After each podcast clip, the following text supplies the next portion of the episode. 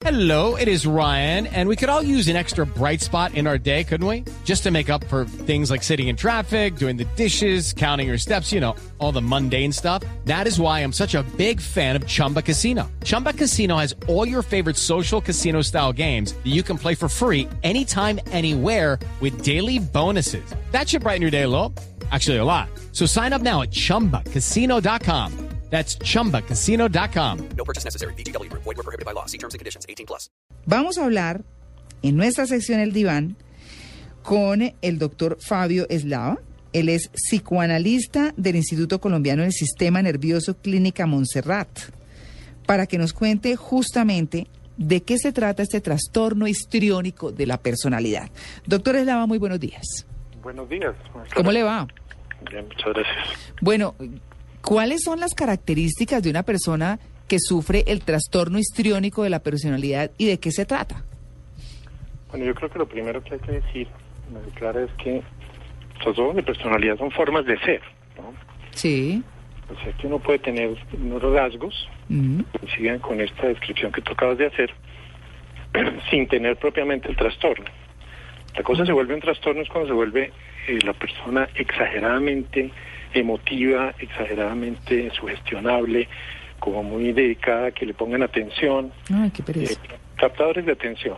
Claro. pero que se deprimen si pierden eso. De alguna manera son personas que tienen unas relaciones muy simpáticas con todo el mundo, pero eh, que no son duraderas, que no son profundas y que son sumamente lábiles a, a rechazos, por ejemplo, ¿no? Claro. Bueno, hablemos puntualmente de esas características. ¿Cuándo empiezan eh, a ser exageradas y cuándo hay que decir, este está muy artista? Bueno, yo creo que eso depende del contexto siempre, ¿no? Y también de la intención, porque cuando la persona se pone muy exagerada en plan de captar atención y no porque su rol se lo exija, ¿no? Si estamos hablando pues de un cantante, de un torero, de un- alguien así, un político, por ejemplo, en su contexto, pues bueno, eso puede ser parte de su de su rol social, ¿no? Claro. Por ejemplo, actuar o lucir exageradamente seductor. ¿Hasta dónde sí y hasta dónde no? Es que, eh, bueno. eh, Claro que sí, es por depende- eso. Depende de la cultura, porque uno puede ser eh, altamente seductor, eh, siendo sumamente sutil si está en el altiplano cundiboyacense, por ejemplo, en la cultura diferente a lo que puede pasar en la costa o en la, en la costa pacífica también, en el valle, Mm. porque eh, las señales sociales son muy diferentes, ¿no? Claro. Mm. Bueno, Entonces, esto de exagerado o no exagerado, pues es una cosa más bien del contexto y de la permanencia del rasgo, porque si uno está a todas horas en ese plan, pues obviamente eh, la gente lo identifica así, ¿no? Como el payaso, como el seductor, como el manipulador también, ¿no? Pero Ah. eh, eh, antes de seguir con, con- con algunos de esos síntomas, pero entonces digamos, un actor, un humorista, un cantante que siempre quiere llamar la atención, que quiere sobresalir sobre la gente, ¿sufre de alguna manera este trastorno? No, no creo que eh, ese pueda ser un buen criterio, porque digamos el cantante, el humorista, el actor haciendo cola para pagar los servicios, pues deja de ser actor, empieza a ser una persona común y corriente. Si sigue ahí en ese plan y no puede evitarlo, tal vez sí. ¿no? Mm, entonces cuando uno habla de ser exageradamente dramático y exageradamente eh, emocional, ¿estamos hablando de qué? Bueno, cuando una persona en un contexto inapropiado empieza a hacerse notar por medios bastante inapropiados, ya sean seductores o haciendo pataletas o cosas así.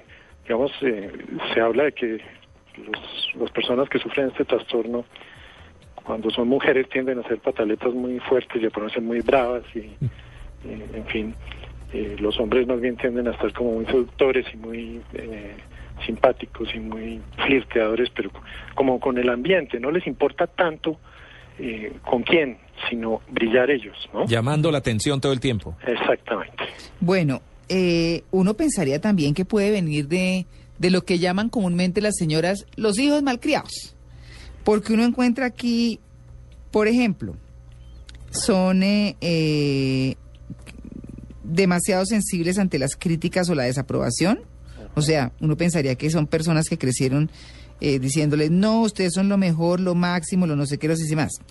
eh, buscan constantemente confianza o aprobación, baja tolerancia ante la frustración, que esa, dicen es una de las características principales de los hijos que lo han tenido todo, o la demora en la gratificación, necesidad de ser el centro de atracción, un poco el egocentrismo, ¿cierto?